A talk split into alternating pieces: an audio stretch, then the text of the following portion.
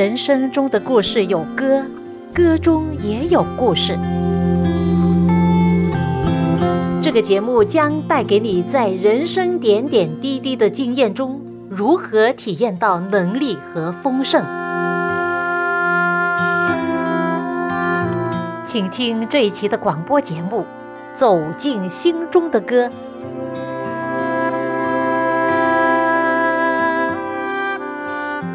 最近读到一段这样的话语：言语充满了全能，言语能够造就生命，也能够摧毁生命；给予生命，也能够带来死亡。这全在于人的选择。有没有听过一句话说：“生死在舌头的泉下。”你信不信？在人的白体中，舌头是最有全能的。因为它可以让人的世界成为一片火海，也可以为疲惫的心灵吹入生命气息。这就由你我去选择。朋友，今天就让我们来评估一下，言语具有何等重大的全能吧。先来听一首诗歌，歌名叫《话好说》。柔和。的回答是怒气消退，暴力的言语触动暴力，良善的口给人安慰，怪谬的嘴使人心碎。柔和的回答是怒气消退，暴力。的言语触动暴力，两扇的口给人安慰，怪谬的嘴使人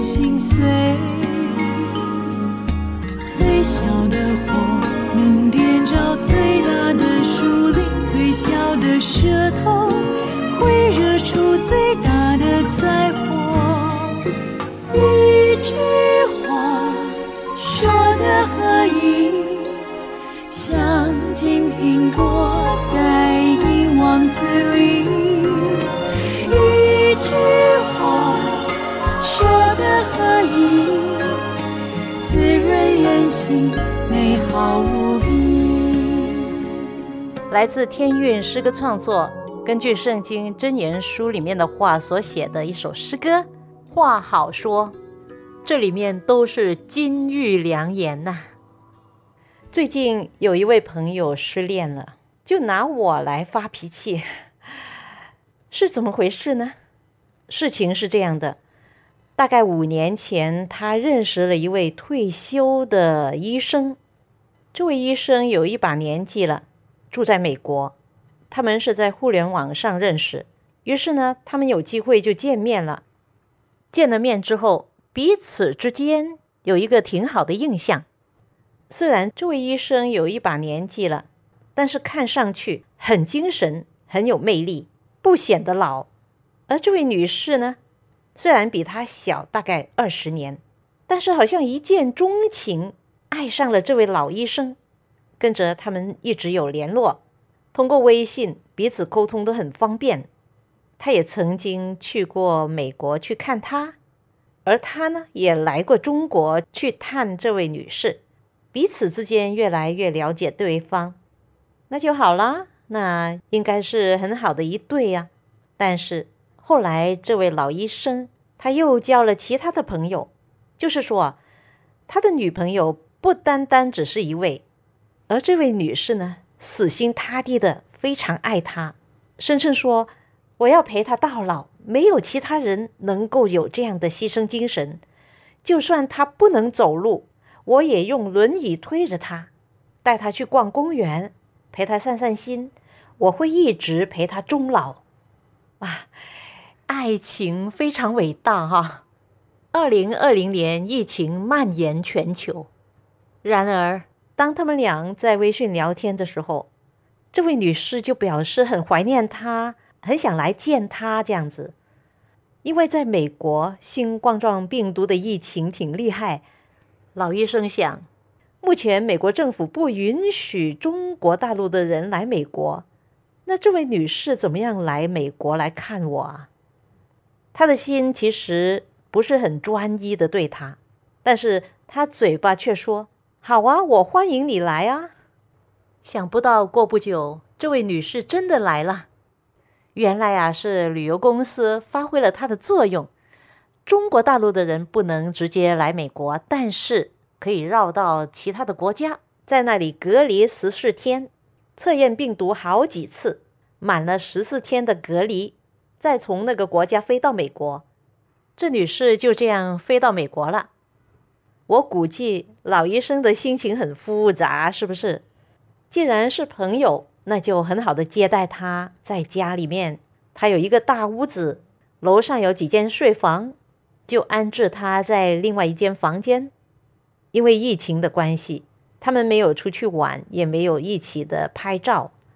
本来这女士打算呢，如果这位老医生接受她的话，她就不走了，她就陪着他，还带着一大堆的行李来。但是。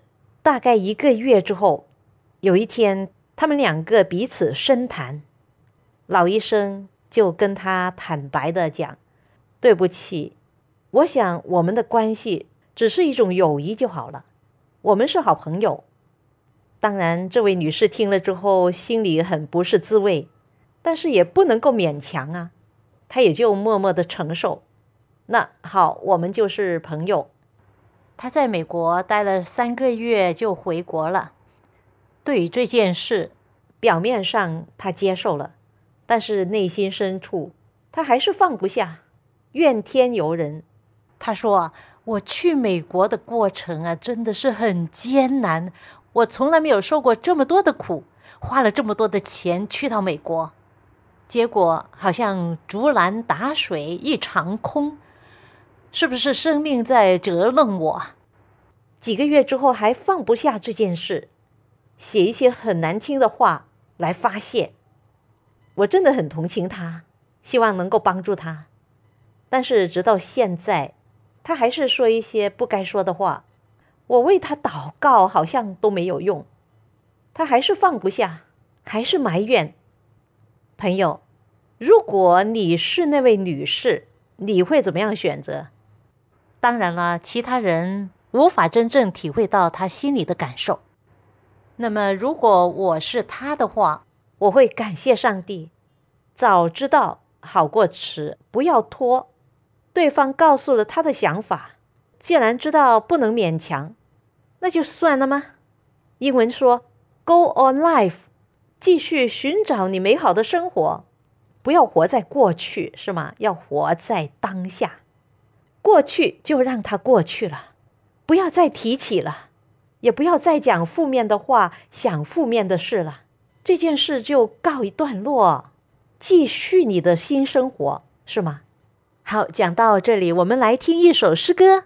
这首歌是我在不久之前所录下的，很有名的圣法兰西斯的一首诗，叫做《和平之子》。是我做你和平之子。在憎恨之处播下你的爱，在伤痕之处播下你宽恕，在怀下你信心，是我做你和平之子，在绝望之处。播下你盼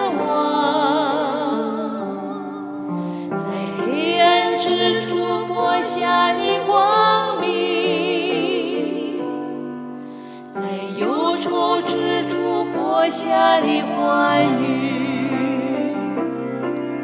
哦，主啊，使我少为自己求，少求受安慰。但求安慰人，少求被了解，但求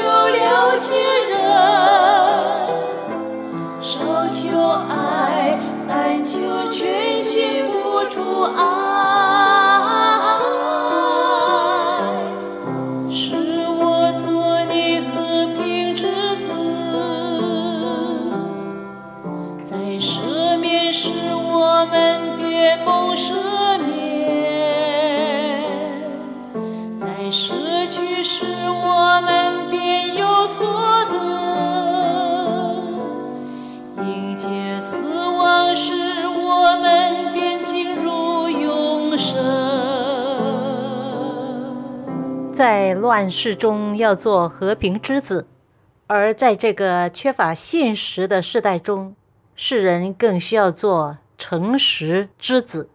这首世界著名的圣法兰西斯的祷告诗，似乎成了这个黑暗世界的最需要的信息。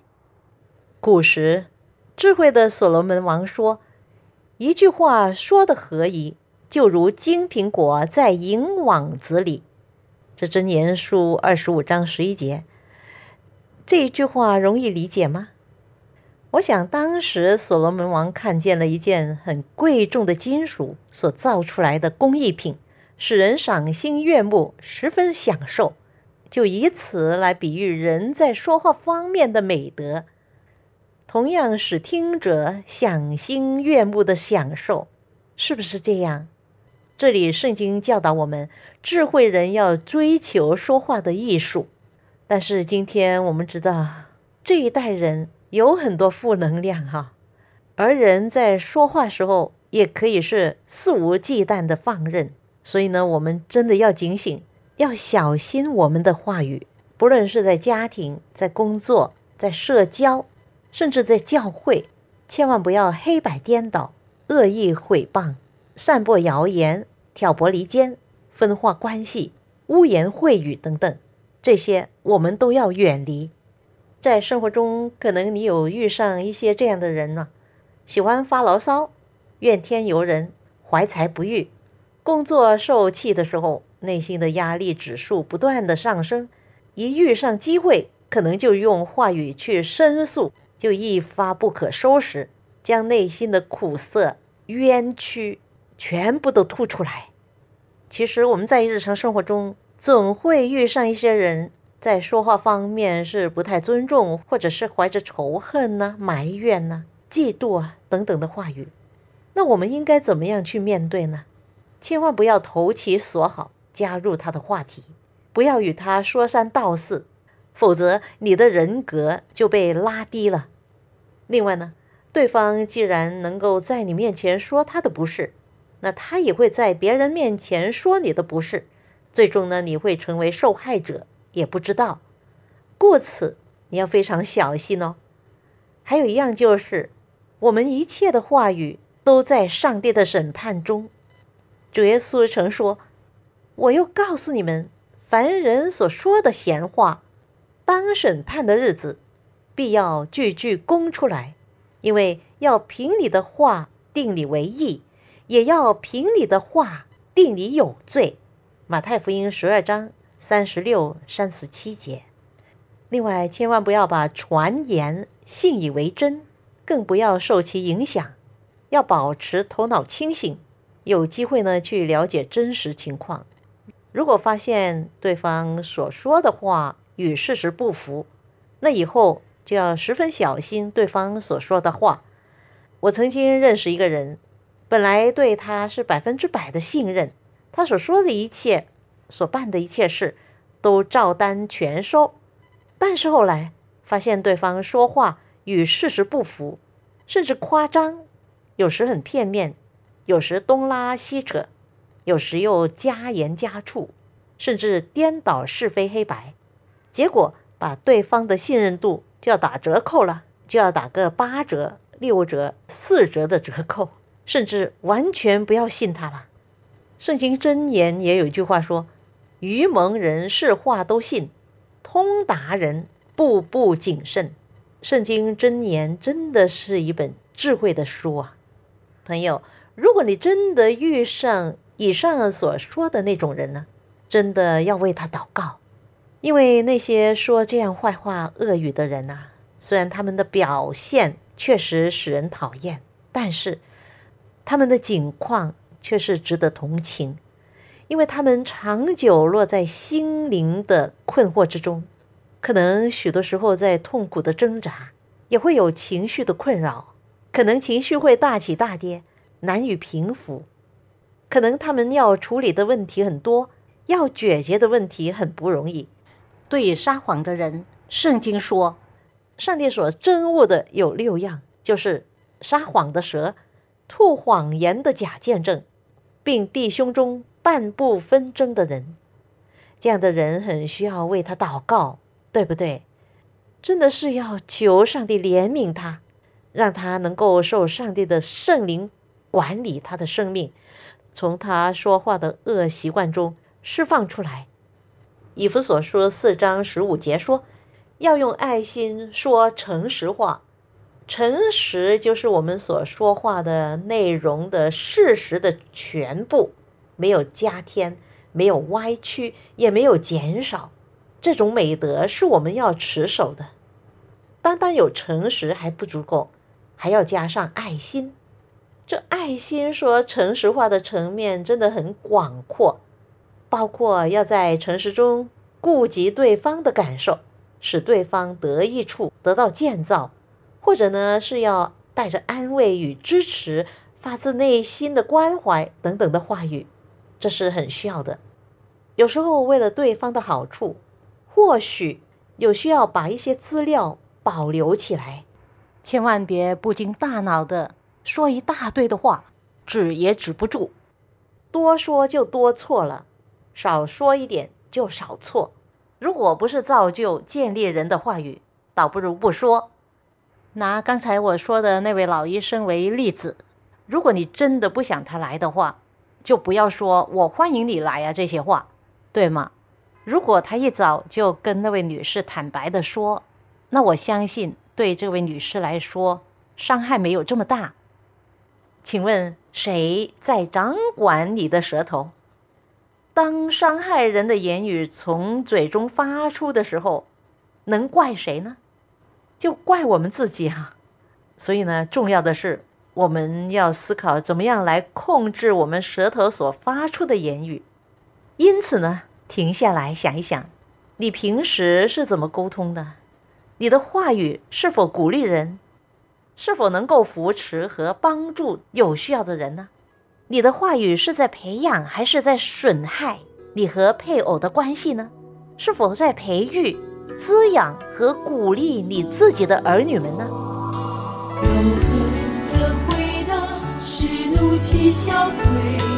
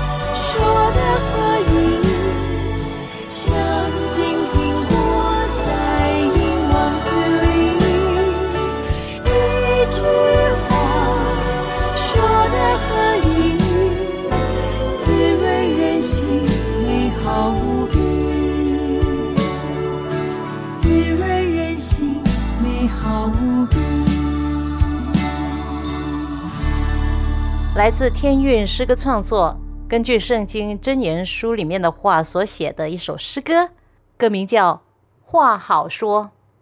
今天我分享了不少关于人的言语的影响力。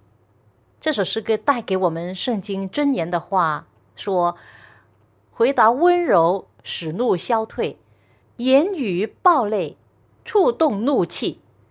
智慧人的舌散发知识，愚昧人的口吐出愚昧。上帝的眼目无处不在，他在监察着我们每一个人，他也在教导世上凡愿意跟从并听他话的人，做一个言行一致、诚实、被信任的人。箴言也有一句这样话说：“温良的舌是生命树。”乖谬的嘴使人心碎。我喜欢这些真言的诗词哈，我觉得好像一个很好的对联，上联和下联是一个很好的对比。其实，一个温柔的人真的是很吸引人的。朋友，如果你要找对象的话，一定要找温柔的人，这是很重要的一个美德哈。今天在视频上我看了一个节目，是一个访谈。主持人采访一位高大挥舞的男士，而他讲话却是很温柔的。这位男子汉原来啊，他过去是在黑帮混了大概六七年了。他进入黑道的时候才十几岁，是为了赚大钱，凭着他的小聪明得到人的信任。而通常呢，这些黑道呢，他们通过合法的经营来做非法的事。于是他们开了一个船运的公司，那时候他还不够二十岁，他就担任了这个公司的董事长的角色。他们大概有四十多艘船在外海要运货，其实这些船也是用来走私。他们当时赚很多钱呢。据他说啊，他们一日的收入可以达到十万台币，大概两万三千块人民币。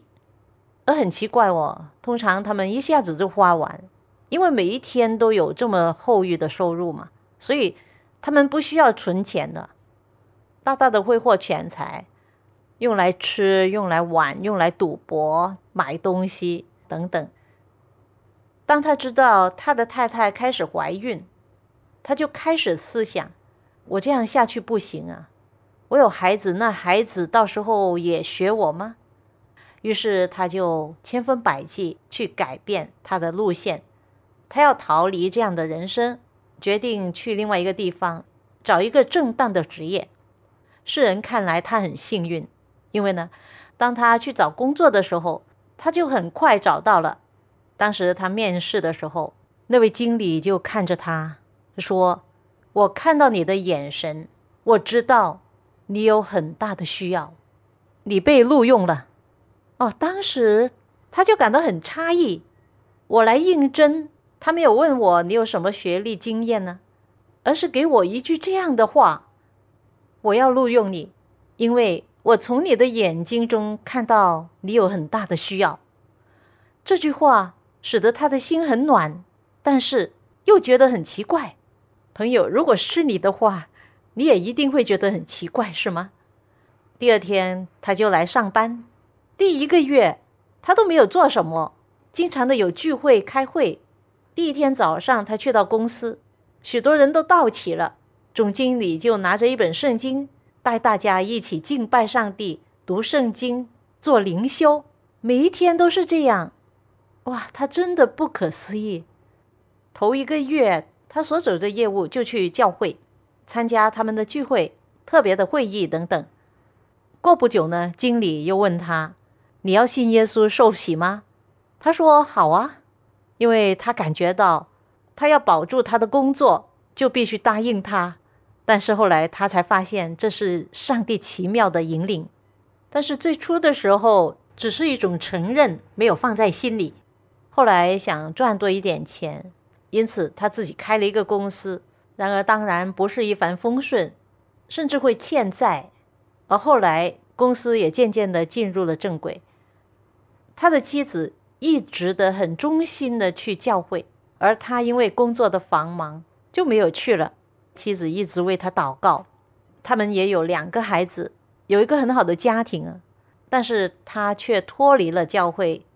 然而上帝没有离开他。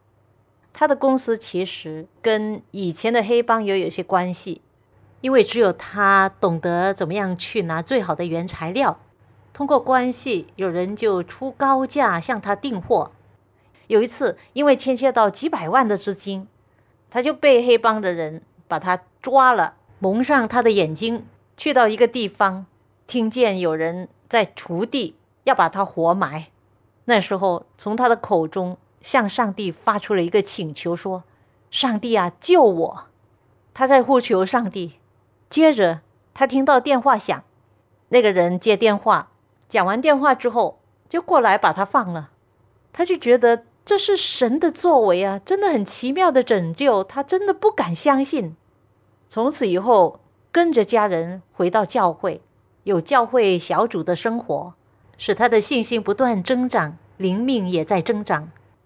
有一次，他听到一个声音说：“去，使万民做我的门徒。”他听到这声音，深深的叹了一口气，就想：“哇，上帝，这是不是开玩笑啊？”后来有一天晚上，他又听到这声音，而且在梦里面看见自己在教会的讲台上，哇！他马上从床上跳起来，他就跪在地上，他愿意顺服上帝的呼召。于是他决定把自己的公司卖掉，但是呢，有一个条件，他向上帝求，他说：“我要求这个钱，这个钱要够我们一家四口大概五年的费用。”就这样求上帝。结果有一次他在教会的小组遇到一位商人，要找一些生意。那于是他就将自己的情形向他说，也是长话短说了。结果人家就把他的公司买下来，而这个价钱跟他所向上帝要的价钱非常接近。他真的是感恩上帝，他是一位奇妙无穷的神。这位先生是台湾人，姓鲁，后来鲁先生就去读神学。今天他是上帝的传道人，当初就凭着那位经理的一句话说：“我在你的眼中看到你的需要，所以我要录取你。”这句话他一辈子都不会忘记，也就是这句话带领他认识上帝。朋友，或许上帝也曾经对你说：“我认识你，我知道你的需要。”最后用诗篇的一句话来做我们彼此的鼓励吧。诗篇十九篇十四节说：“上帝，我的磐石，我的救赎主啊，愿我口中的言语心中的意念在你面前蒙悦纳。愿上帝的爱与你和你的家人同在。我们下一次走进心中的歌节目中再会吧。是我做你和平之子在珍珠播下你的爱在上